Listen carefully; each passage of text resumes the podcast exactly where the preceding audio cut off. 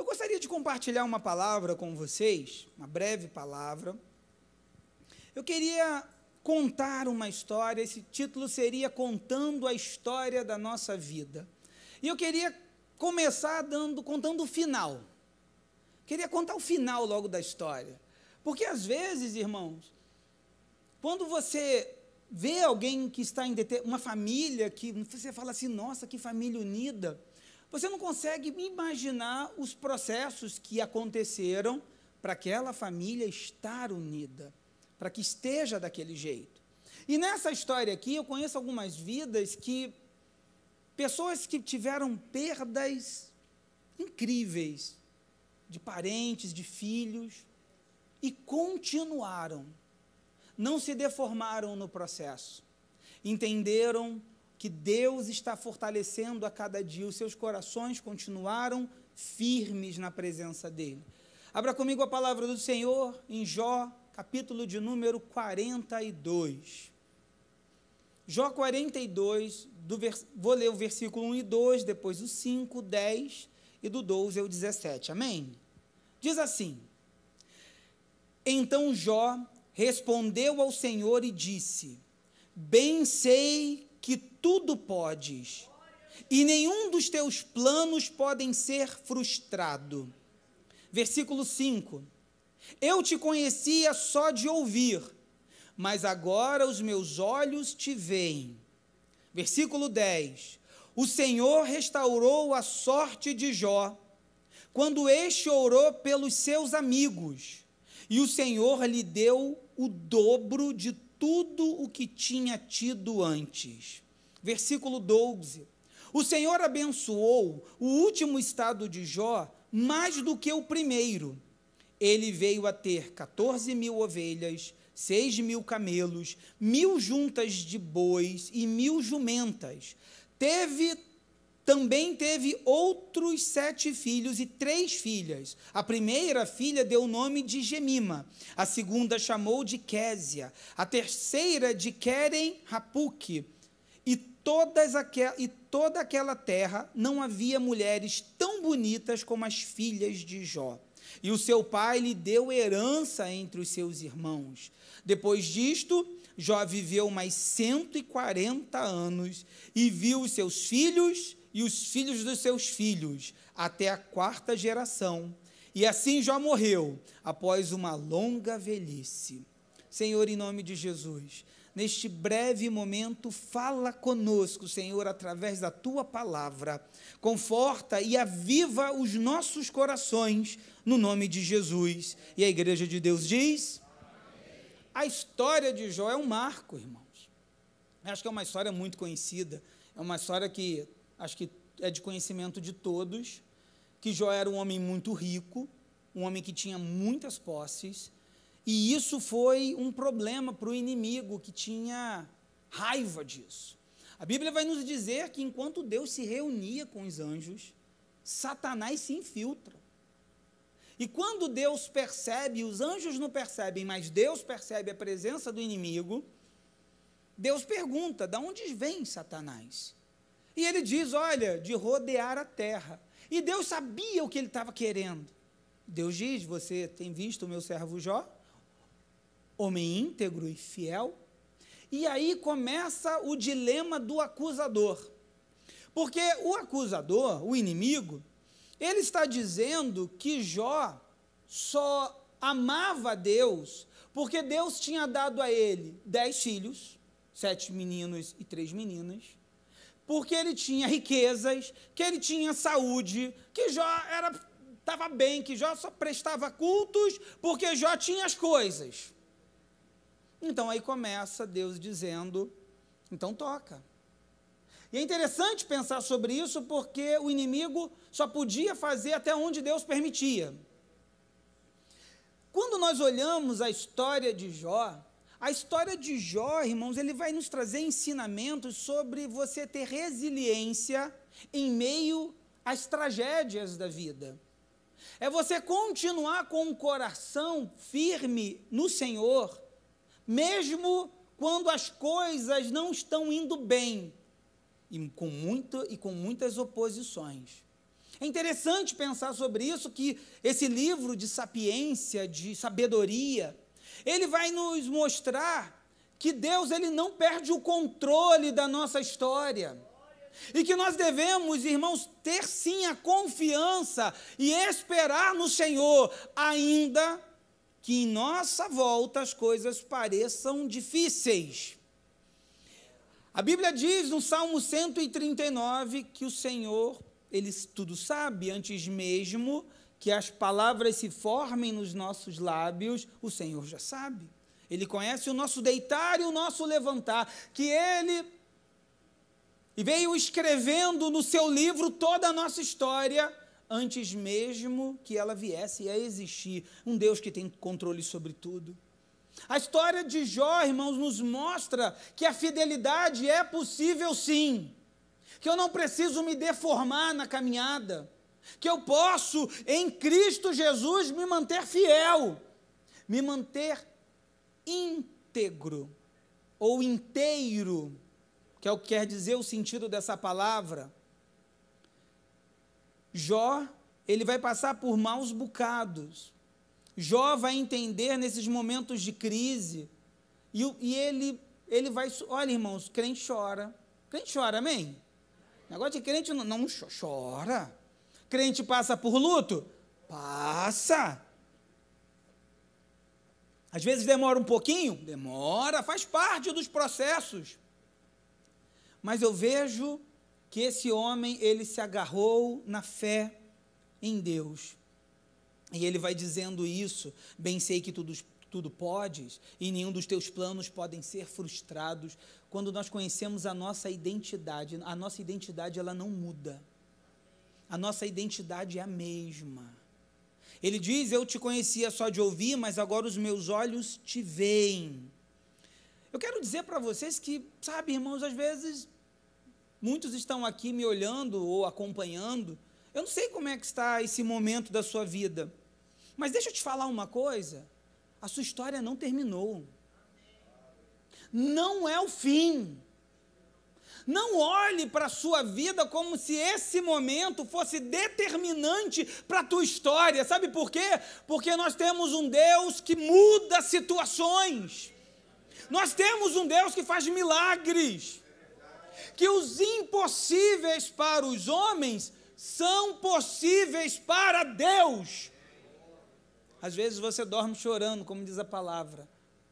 O choro dura uma noite, mas a alegria vem ao amanhecer. A Bíblia está, começa a nos dizer, irmãos, que o final da vida de Jó será melhor, foi melhor do que o início. É o que a Bíblia nos mostra que a vida dele, Jó esperou, irmão. Jó esperou, apesar das pressões que ele veio sofrendo em toda a sua história. A Paulo ele vai escrever em 1 Coríntios 2,9 o seguinte: Mas como está escrito, nem olhos viram, nem ouvidos ouviram, nem jamais penetrou em coração humano o que Deus está preparando para aqueles que o amam. Ou seja, eu não sei o momento da sua vida, mas não é o fim não é o fim. O nome do Senhor ainda não foi glorificado na sua história. Eu já passei por momentos terríveis de lágrimas, de caminhar engasgando. Que às vezes, sabe, a dor daquilo que você se torna impotente para fazer. Mas Deus está cuidando de tudo. Deus não parou de trabalhar. E olha, irmãos, esse homem rico, esse homem que tinha filhos na presença dele, ele trouxe incômodo. Você já parou para pensar que às vezes a sua vida traz incômodo para outras vidas? Ali a Marlene. Tem pessoas que se incomodam com a vida dela. Um americano, stand up. E ela não speak inglês, não vou stand up, não. Meteu o pé. Tem pessoas que se incomodam com você, irmãos. Você pensa que a pessoa está incomodada com o teu sorriso, com o teu jeito. Pode ver, tem alguns lugares que a pessoa pinta a parede, a outra parede também amanhece pintada. Lá no prédio é engraçado, todo mundo agora tem fechadura digital. Até eu também coloquei. Eu fiquei olhando, meu vizinho tem, meu vizinho até que eu coloquei também. Sei lá, me deu vontade. Mas você percebe, às vezes acontece, mas às vezes acontecem algumas coisas sérias. Pessoas desejam o seu cargo, desejam a sua posição, têm ciúmes da forma como seu filho, sua filha. Irmãos, hoje eu conversei com uma moça e ela falou assim: Eu preciso voltar para a igreja. Eu falei: Você precisa mesmo. Porque às vezes, pastor, tem pessoas que colocam o um olho na gente, né? Pessoa fala assim: Nossa, que planta bonita, planta. Hum, no outro dia, planta. Seca. Tem, irmão, tem olho, olho seca pimenteira. Gente que fica incomodado. O diabo estava incomodado com a vida de Jó. O inimigo fica incomodado. O inimigo não pode ver uma família feliz, quer saber? E não, não, tem pessoas que acham que não. Eu, não, eu, eu, eu ouvi muitas pessoas dizendo assim: não, eu não, eu não vou. É, é muito problema quando a gente se converte, irmão, que nada. Não, quando nós nos convertemos, Deus começa a guardar a nossa história. Uma certeza eu tenho: essa tempestade vai passar e vai vir dias de bonança. Irmãos, eu vi que Jó perdeu a paz, Jó perdeu a sua saúde, e foi uma coisa em cima da outra. Vinha sempre, matava todo mundo, sobrava um para avisar: ó, roubaram tudo, só sobrou eu. Veio um vento, matou todos os seus filhos de uma vez só, só sobrou eu. E aí eu vejo que nessa história, Jó vai padecer e mais. Ele vai receber a visita de três amigos, que no início até consolavam, mas depois, irmãos, era uma acusação. Pelo amor de Deus. Tem uma, uma, uma coisa ainda muito injusta. Quando uma pessoa está passando por uma prova, a turma fica procurando pecado na pessoa. Está repreendido em nome de Jesus. Você não fez nada não, irmã? Confessa, confessa. Irmão, se você não tem uma palavra de bênção, não é que não, tá, irmão? Estou falando assim, parafraseando. Se você não tem uma palavra de vitória sobre a vida de alguém, fica quieto em nome de Jesus.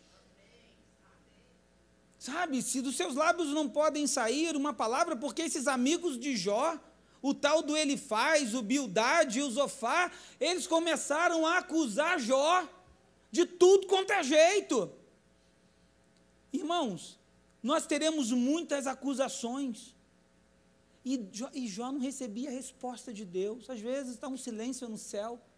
Mas não significa que Deus não esteja trabalhando, porque quando Deus vai falar com Jó, é só para lembrar: Jó, onde você estava quando eu colocava os firmamentos? Deus está dizendo para Jó que Deus não perde o controle, que Deus ele não está, irmãos, deixando o rio correr solto, não. Deus está no controle da nossa vida. O que Jó estava fazendo era continuar confiando em Deus. Eu quero dizer, eu quero ser muito sincero, essa história que tudo é vitória, tudo é vitória, irmãos, a maior vitória é eu resistir no meio da prova. A maior vitória é eu, é eu ter forças para continuar caminhando enquanto alguns estão parando. Porque o, Deus ao qual nós servimos, Ele nos faz continuar caminhando.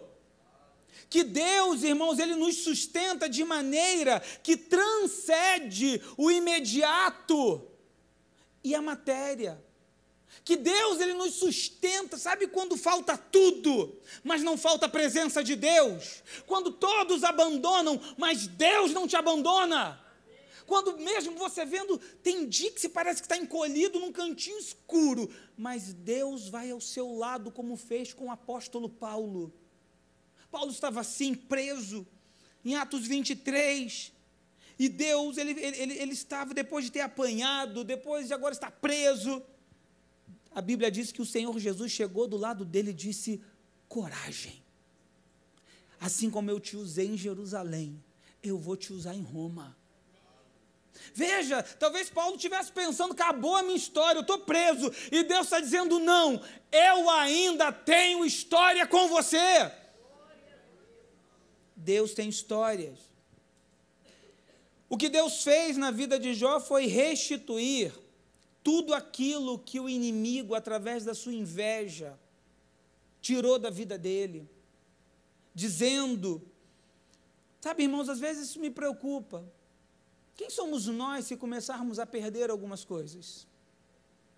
A nossa fé, ela está alicerçada naquilo que Ele pode nos dar ou no relacionamento que temos com Ele. Porque na caminhada eu vou aprender que às vezes nós, nós vamos chegar na igreja, e aconteceu comigo, por algumas dores, por algumas decepções na vida, por algumas, alguns livramentos, também foi meu caso. Nós vamos chegar falando assim: Deus, eu quero recuperar coisas que eu perdi. Só que para Deus, Ele vai te ensinar a não perder mais, mesmo que aquilo que se perdeu não volte. Mas Ele vai começar a te ensinar a como você caminhar sem perder, a como ser feliz no meio das crises. E você vai descobrir que o melhor é estar com Ele do que ter coisas. Que a paz que Ele te enche é melhor do que bens materiais. Irmãos, Ele vai nos suprir. Os processos de dor, de dificuldades, são muitas vezes caminhos de amadurecimento e aprendizados. Que, mesmo nas maiores adversidades e dores da vida, haverá sempre uma oportunidade para reconstruirmos a nossa história. Como diz Isaías, para que todos vejam e saibam e entendam que foi a boa mão de Deus. Eu vou dizer uma coisa para vocês, irmão. Deus continua sustentando.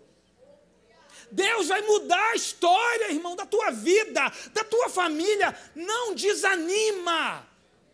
Porque aquilo que falávamos mais cedo, enquanto desanimamos, nós atrapalhamos o processo. Enquanto desanimamos, tomamos é, atitudes, saímos da posição, fica na posição que Deus te chamou, espera pelo Senhor, aleluias.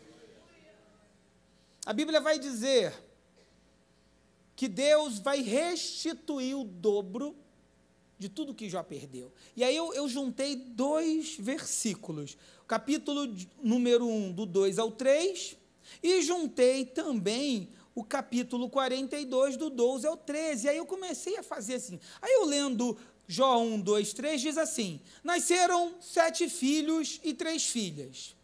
Ele tinha sete mil ovelhas, três mil camelos, quinhentas juntas de bois e quinhentas jumentas.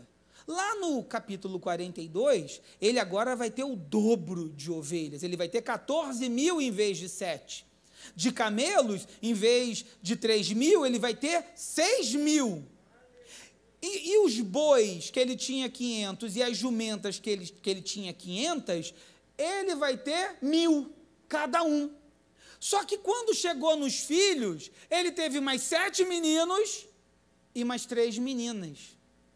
Ué, por que, que com os bichos ele teve dobrado e com os filhos ele só teve mais dez? Você parou para pensar nisso? Porque bens você pode substituir. Até os animais você pode substituir, mas família você não substitui. Filho você não substitui. Jó agora tinha mais dez filhos na terra e dez filhos nos céus. Porque nós vamos nos encontrar, irmãos. Entende? Porque que Deus, você fazendo essa comparação com o capítulo 1, versículo 2 e 3, com o capítulo 42, 12 e 13, você vai ver que dos bens ele tinha o dobro, mas dos filhos ele recebeu a mesma porção, ou seja, ele recebeu o dobro. Porque ele vai encontrar com os outros dez filhos. Família é a única coisa que nós vamos levar dessa terra, irmão. Quer saber? Os prédios vão ficar, a roupa que você, o carro vai ficar, aquela louça. A minha avó tinha uma xícara que ninguém podia mexer, só no dia de visita, e uns pães de prato. Minha avó partiu, a gente pegou a xícara dela. Eu bebi Coca-Cola na xícara dela. Calma, avó. Irmão, vai ficar tudo aí. Se você quer investir numa coisa que dá resultado e você leva para os céus, investe na sua família. Investe nos seus filhos, investe na sua vida. Bens materiais eles ficam, mas a sua família, se você em nome de Jesus trabalhar, se você lutar, é eterna com você. Aleluias. Aí eu fiquei pensando também, irmãos, assim, né, agora, a mulher de Jó. Você viu o que a mulher de Jó fez? Lá no capítulo 2?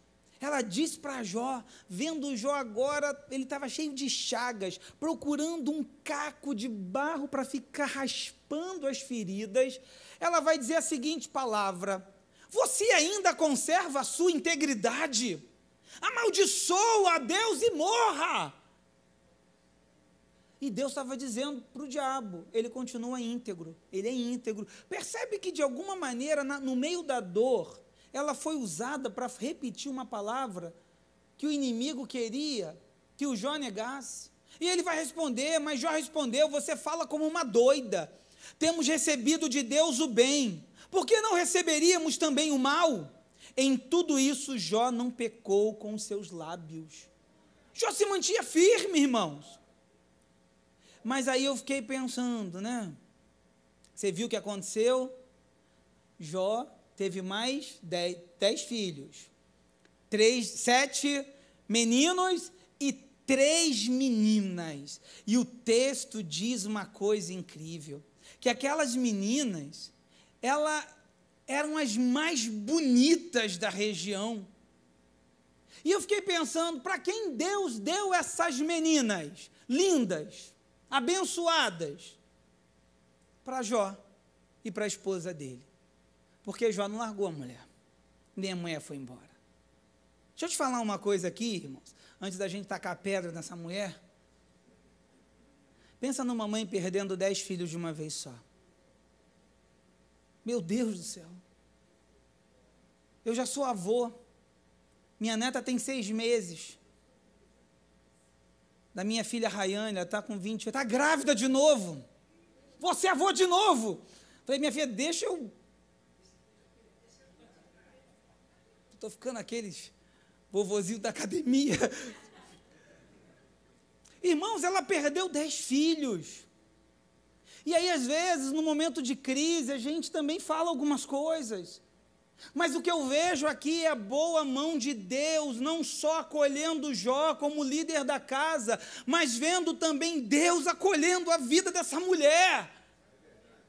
Porque Deus é assim. Muitas pessoas às vezes falam umas loucuras, umas bobagens de Deus. E talvez a gente que esteja na presença dele fique pensando: não, Deus vai pesar a mão, Deus vai matar a mulher de Jó, mas o nosso Deus é um Deus que restaura, é um Deus que acolhe, é um Deus que entende as nossas dores. Talvez você em algum momento falou alguma coisa que não devia. Deixa eu te dizer uma coisa: o nosso Pai que está nos céus, Ele perdoa, aleluias e ele se mostra Deus, manifestando o amor. E agora eu fico imaginando ela olhando para aquelas meninas e chorando, pedindo desculpas para Deus. E Deus, talvez aqui na minha mente, falando: Sabe, minha filha, eu te amo. Eu sabia que você estava num momento difícil, emocionalmente surtada. Ou às vezes tem algum surtado que falou alguma coisa. E olha os nomes das meninas: Gemima, que significa pomba. Primeiro é Gemima, pomba. Talvez, você sabe que a pomba simboliza o quê? A paz, a pureza. Pode trazer um significado essa menina, a paz restaurada na vida de Jó, num período de grande turbulência. Deus mandou uma menina que simboliza a paz, que Deus está restaurando na vida dele. A pomba, lembra quando a arca chegou? O que, que eles soltaram? O que, que eles soltaram? Novos recomeços. E Deus está dizendo: você está vendo essa menina? É bonitinha? Simboliza novos recomeços na sua vida, João. Deus manda novos recomeços. E a Késia? A Késia é canela. O símbolo bíblico é interessante porque a canela era uma das especiarias usada no óleo da unção sacerdotal e do incenso. Deus estava dando bom perfume para Jó e para a esposa dele como um símbolo de perdão. Simbolizava, simbolizava a purificação, a doçura da vida. Daqueles é como se Deus, agora, depois de um período amargo, Deus está dizendo: agora eu vou tornar doce a sua história, aleluias. E a Querem, a PUC, olha que nome, olha que é significado, irmãos: pontinho de pintura para os olhos. É o que significa. Sabe o que, é que Deus está dizendo? Eu vou fazer você ver as coisas simples da vida que são maravilhosas. Deus vai fazer você ver aquelas coisas, sabe, que parecem pequenas, como acordar e o filho dá um abraço, o marido dá um bom dia, ou a esposa. Sabe as coisas simples de você tomar um café da manhã de pijama e vocês rirem ali, sabe, irmãos? Deus vai fazer você ver as coisas simples que o dinheiro não compra. As coisas belas, as pequenas cores que dão vida na nossa história aquela certeza que eu vou voltar para minha casa e a paz do Senhor estará lá, aleluias! Oh Espírito Santo! E a Bíblia diz que já morreu, bem velhinho, vendo a sua geração. Eu não sei o que te trouxe aqui hoje, irmãos, mas eu sei o final dessa história se você confiar em Deus.